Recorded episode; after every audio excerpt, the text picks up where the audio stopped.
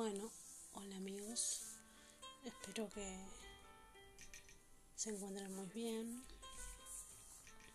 Como siempre hago cuando los saludos, les digo buenos días, buenas noches, buenas madrugadas, dependiendo del lugar en donde ustedes se encuentren. Mm. Una vez más,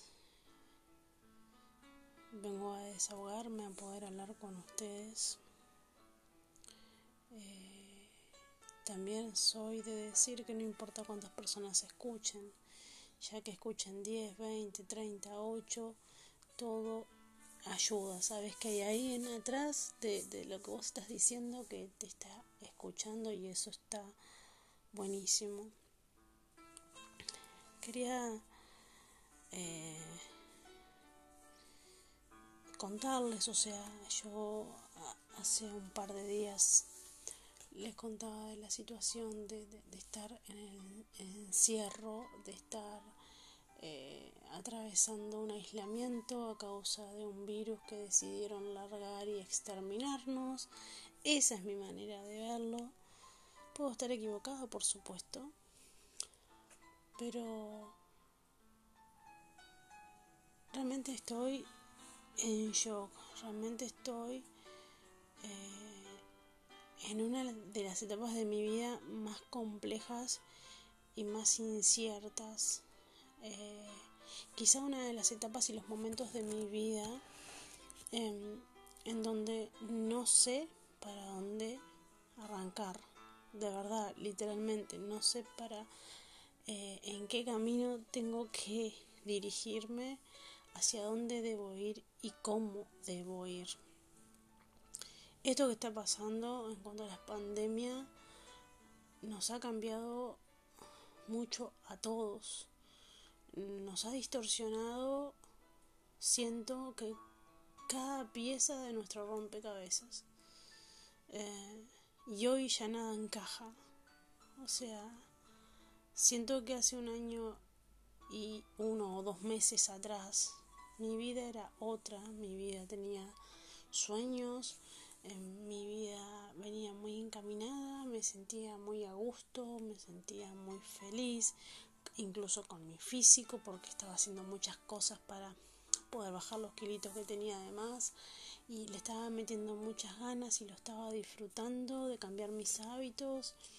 Eh, venía dejando de fumar, mudándome, independizándome, proyectando cosas con mi pareja, proyectando cosas a nivel personal, que eso es muy importante, como por ejemplo los libros que vengo escribiendo, que yo les decía en el podcast anterior, que son libros que tuve que guardar en un cajón porque se pinchó el globo, porque lamentablemente eh, se cortó la ilusión de poder publicarlos en base a todo lo que está pasando.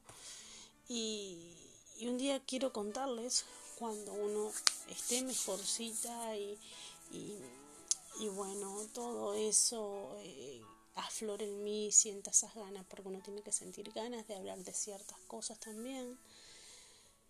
Eh, voy, a, voy a contarles, voy a contarles de qué se trata, eh, qué es lo que me gusta hacer, qué es lo que me gusta escribir, qué nombre llevan. Eh, por qué escribí eso, en base a qué, sobre sus protagonistas. Y bueno, yo, eh, como todas las personas, tengo proyectos y tengo, todavía soy muy joven. Em, y es lógico que quiera eh, crecer profesionalmente, es lógico que quiera tener objetivos, que quiera seguir cumpliendo sueños. Eh, sí entendí algo. Con esto entendí que no puedo tener sueños a largo plazo. Un día se me detuvo todo hace un año atrás y me di cuenta de que no puedo soñar a largo plazo. Pero no porque yo no lo desee, no porque mi mente crea que está mal, sino porque esta pandemia paralizó todo. Esta pandemia nos movió absolutamente todo. Y uno no puede dejar de hablar de esto, uno no puede dejar de hablar de esto porque cada vez estamos peor. Hace un año que vivimos en una pesadilla, porque no lo puedo definir de otra manera. Cada vez, no sé si a ustedes les pasa lo mismo, pero es algo que yo lo siento y me pasa. Hoy en día tengo miedo a la palabra positivo. Es una de las palabras que antes siempre amaba decir. Soy positiva, soy positivo. Eh, tenés que ser positivo. Ojalá fueras positivo. ¿No? Por tal o cual razón, por tal o cual motivo, por tal o cual circunstancia. Uno habla de ser positivo. Claramente es positividad. Pero hoy eh, cada vez que me dicen soy positivo o estoy deseando no ser positivo, me entra como una pelea interna en la cabeza, me, entra como eh, una lucha, una lucha en mi cerebro y digo, no, no, no, no quiero esa palabra, no me gusta más esa palabra. Cuando antes era tan buena, hoy ya no es tan buena, porque cada persona que dice positivo a mí me traslada a un virus. Me lleva al miedo, me lleva a la, a la incertidumbre, me lleva a la soledad, a no poder colaborar con la persona que es positiva, a no poder eh, ayudarla en las cosas cotidianas, a no poder abrazarla, a no poder darle un beso, a no poder agarrarle la mano y decirle, acá estoy, acostate, recuperate y me ocupo yo de lo demás. Esto siento que que no sé dónde va a terminar. Y me da tanto miedo, gente, me da tanto temor el hecho de no saber dónde vamos a terminar, que por momentos es como que me preparo para lo peor. Es como vivir un apocalipsis de cierta manera. ¿Por qué nos pasó esto? ¿Por qué existen seres humanos tan malos, tan mediocres? No lo voy a poder entender nunca. A mí me quedarían muchísimos años por vivir, por disfrutar. Porque ni siquiera llegué a los 40 años que supuestamente es la flor de la edad. Ni siquiera. Ni siquiera pude disfrutar todo este año que pasó libremente. Como todos ustedes. Como el resto de mi familia, mis amigos. Festejando cumpleaños a solas. Encerrados viviendo plenamente con el alcohol. El alcohol parece que es tu mejor aliado, el hipoclorito. Es tan difícil esto. Es tan difícil no entender por qué. Duele tanto el ver cómo la gente se va.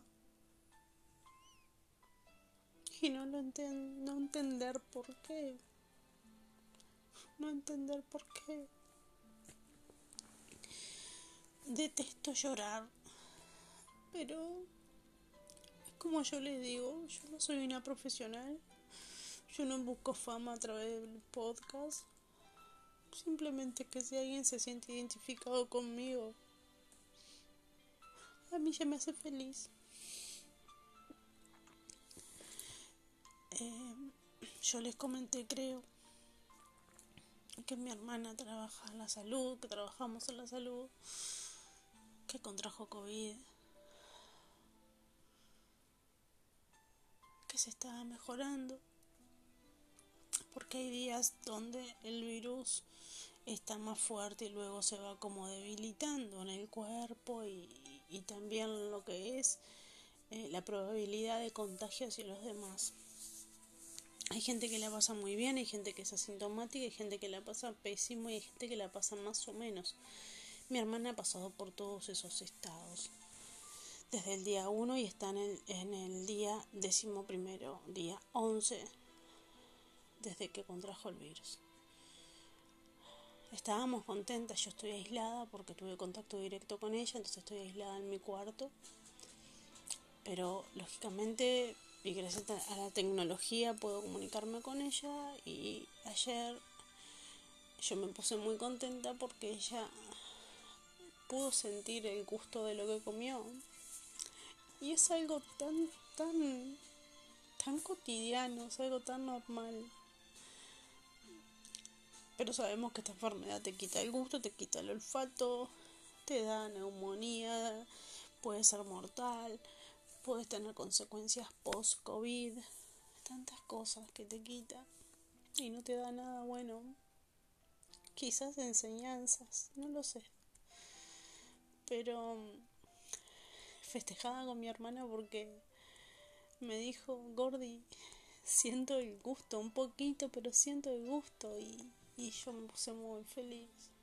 Les juro que me puse tan feliz porque siento que era una señal de que está mejor.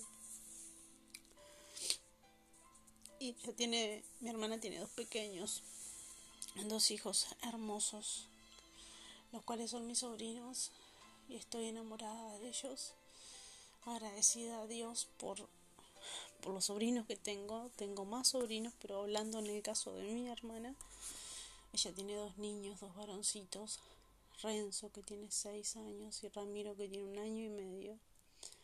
Y están ahí, están con ella porque no queda otra, ¿sí? y a la noche, más tarde, a los dos minutos en realidad de que estábamos diciendo qué bueno que sentís el gusto, qué bueno, me alegro tanto, Lore. De repente me pasa otro mensaje y me dice, me acaba de llegar al celular por la aplicación de COVID el resultado de Damián. Damián es mi cuñado. Acaba de dar positivo. Y dije, no, no puede ser. No puede ser, o sea, él es el que está cuidando a los niños, el que se está ocupando de la higiene de la casa. Por supuesto que no sale ni a la vereda porque es obvio se está ocupando de todo y dio positivo. El mayor problema y el mayor este, dolor de mi hermana y preocupación extrema eran sus niños, como creo que cualquier papá, eh, como cualquier tío, abuelo, primo, eh, le generaría ¿no? saber que en la casa donde hay alguien con COVID también habitan niños y los niños son tesoros para nosotros. Mi sobrino Renzo tiene asma. Él nació de 27 semanas. Recuerdo que son 27 semanas, o sea, muy pequeñito, extremadamente prematuro. Ramiro también es prematuro, nació de 7 meses.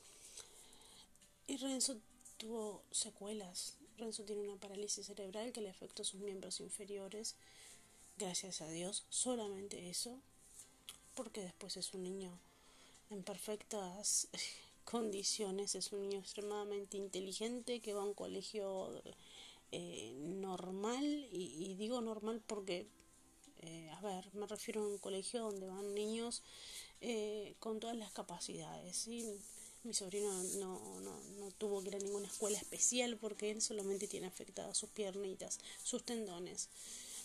Em, el Bala Teletón, eh, que es el centro de rehabilitación más importante que tenemos en este país y en otros países. Eh, él hace su vida normal y la inteligencia que tiene eh, sobrepasa muchas cosas, o sea, realmente lo sobrepasa. Renzo asmático, entonces se podrán imaginar que la situación de mi hermana ayer cuando me dice Damián dio positivo, me muero, ¿qué hago con los nenes? Y yo acá, encerrada, aislada. Bueno, me bajó como una, no sé, me angustié de tal manera que no, no pude, no pude casi responder, me, me, me enloquecí, me enloquecí. Llevo días sin poder dormir. Llevo días sin poder dormir, sin poder descansar, solamente pensando en qué puedo hacer. ¿Qué puedo hacer? Pidiéndole a Dios por ellos. Preguntándole por qué o para qué.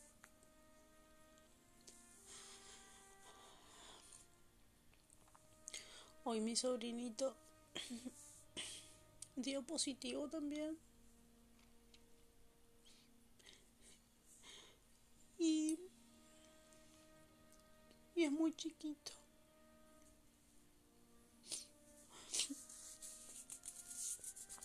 Es muy chiquito para pasar por estas cosas. Y pasó por muchas. Para mí es un golpe tremendo. Y yo sé que tengo que ser fuerte. Yo sé que tengo que tratar de ponerme bien, de cumplir esta cuarentena, este aislamiento, terminarlo y, tratar de ayudar. Sé que no me puedo acercar, pero lo único que le pido a Dios, al universo, a la vida, que Él pueda transitar este virus de la mejor manera. Está con síntomas, obviamente, tiene tos. Y bueno, a ver, esto puede ser muy desprolijo, como yo les he dicho, pero les pido a las personas que me están escuchando que por favor, si son creyentes o si conocen a alguien que es creyente, Oren por mi familia, recen por mi familia. Recen por Renzo, por la familia Maciel, por mi primo que aún está dando la pelea en STI, por toda la gente que está luchando, por toda la gente que no se está cuidando y no es consciente, por favor, oremos y pidámosle a Dios que les abran los ojos. Porque por eso sé que está pasando todo esto también. Yo no doy más gente. No doy más. Si hago esto es porque necesito hablar. Porque necesito desahogarme.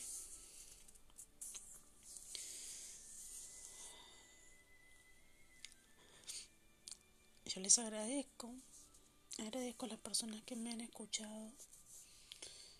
Realmente de corazón lo agradezco. Eh, si quieren seguirme en mis redes, mi, Facebook es Caroline Suomi, Caroline Suomi. Este, mi página en apoyo a las enfermedades autoinmunes se llama Soy tu voz ante la esclerodermia. Mi Instagram, lo mismo. Eh, Carito Maciel. Eh, yo estoy para ustedes, en lo que necesiten, en lo que pueda brindar. Yo cuando comencé esto dije, bueno, voy a hablar de muchos temas. Y sí, tengo muchos temas y cosas positivas también para hablar. Por supuesto que sí, no todo tiene que ser color negro, gris pero estamos pasando momentos muy delicados y estas cosas también hay que hablarlas. Mi voz no es la mejor, porque obviamente estoy acongojada, pero, pero bueno, les pido que se cuiden, que cuiden a su familia, que cuiden a sus personas mayores, que no seamos ignorantes. Mucha gente piensa que a los jóvenes no les pasa nada y y claro que pasa, mi primo tiene 37 años y está en un CTI en este momento peleando por su vida. Sí, con inflamación pulmonar, con neumonía. Mi sobrinito tiene 6 años y contrajo COVID. Entonces, por favor, tomemos conciencia, responsabilidad, empatía, cuidémonos, amemos la vida. La vida es muy corta no la adelantemos, por favor. colabora, lávate las manos, alejate, no te no estés reunido con cuatro, cinco, seis, por favor. Esto es conciencia. Si no hacemos esto de esa manera, vamos a terminar todos muy mal. No es solamente un virus, es la economía, es el colapso, es todo, es la depresión, porque no es solamente el COVID en sí, es la depresión que te puedes agarrar, las consecuencias post-COVID, eh, la falta del trabajo, el no tener un peso para comer, son muchos factores lo que esto afecta si no nos cuidamos. Entonces, por favor, abramos los ojos como sociedad. Quédate en tu casita, si puedes quedarte en tu casita, hacelo, hacelo. ¿Sí? Si no tenés necesidad de salir, no salgas, por favor. Si tenés que estudiar justamente por plataformas, quédate en tu casa, estudia desde tu casa. Yo sé que es aburrido estar todo el tiempo encerrado, pero créeme que peor es estar pasando esta situación. Peor es estar enfrentando un virus que día a día se manifiesta en tu cuerpo de manera distinta y te va arruinando. Va peleando contra tu defensa, contra, contra tu organismo y muchos pierden la batalla. Entonces, por favor, seamos responsables. Seamos responsables. Los dejo y espero poder este, seguir manteniéndolos al tanto de todo esto, poder dar buenas noticias. Estoy tratando de usar todas mis redes para poder pedir oración por mi familia. Yo soy alguien muy sensible, soy alguien muy familiar.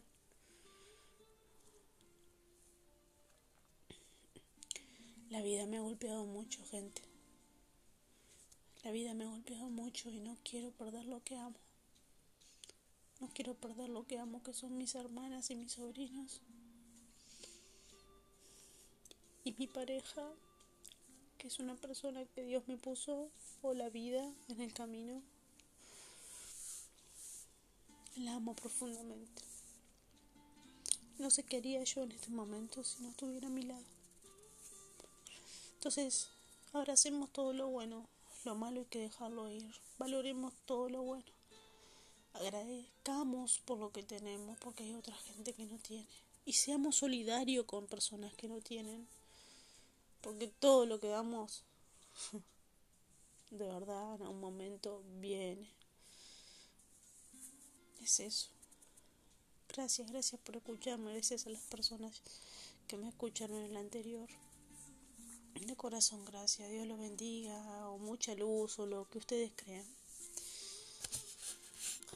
Sanidad para todos. Y otra cosa, antes de finalizar.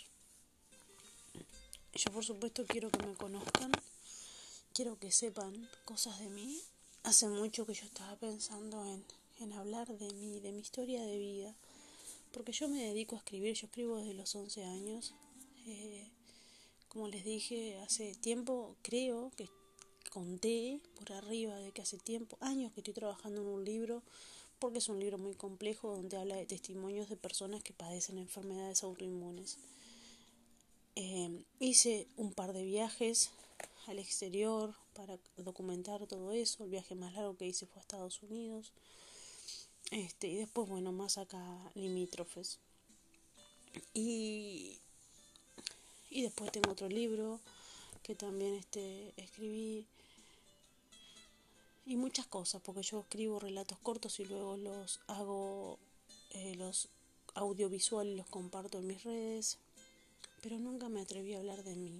Siempre quise y nunca sentí que podía estar en un lugar donde, donde hablar porque me daba miedo el que dirán, me daba miedo el que mis hermanas puedan sentir que de repente estoy diciendo cosas que no debería decir, cosas familiares o que podría herir a alguien y, y la verdad hoy en día ya no me interesa eso. Sí me interesa por supuesto no herir a mi familia, pero no me interesa callarme porque es parte de mi vida. Entonces hay cosas que me gustaría hablarlas. Obviamente yo ya hice mucha terapia, la terapia para mí es fascinante, creo que todo el mundo debería hacer terapia, sacarse el estigma ese de la terapia es para los locos, no, no es así. Eh, uno de los temas que quiero hablar con ustedes más allá de lo que es mi testimonio de vida, que lo voy a hacer, me parecería interesante para mí, para desahogarme. También uno de los temas que quiero tocar es el suicidio. A mí me interesan mucho los temas sociales. Entonces, eh, me gustaría poder grabar sobre el suicidio, hablar con ustedes sobre eso. Y bueno, que poco a poco esto vaya creciendo. Eh, y espero que algún día pueda ser un poquito más profesional con todo. Pero bueno, eh, humildemente hago lo que puedo y trato de ser espontánea. No soy locutora, eh, no soy conductora, soy esto. Soy carito, común, corriente y acá estoy, desnudo frente a ustedes. Eh, sin mucho perepepe, sin mucho bla bla bla, y sin mucho colorido, y sin mucha. con mi teléfono y una computadora con música de fondo. Se acabó. bueno, gente, cuídense. Si tienen que ir a trabajar, en el ómnibus, en el colectivo, en el bus, como se diga, cuídense mucho, cuídense mucho en sus trabajos, cuiden a sus seres queridos, abrácenlos, díganles cuánto los aman por favor. Un abrazo grande.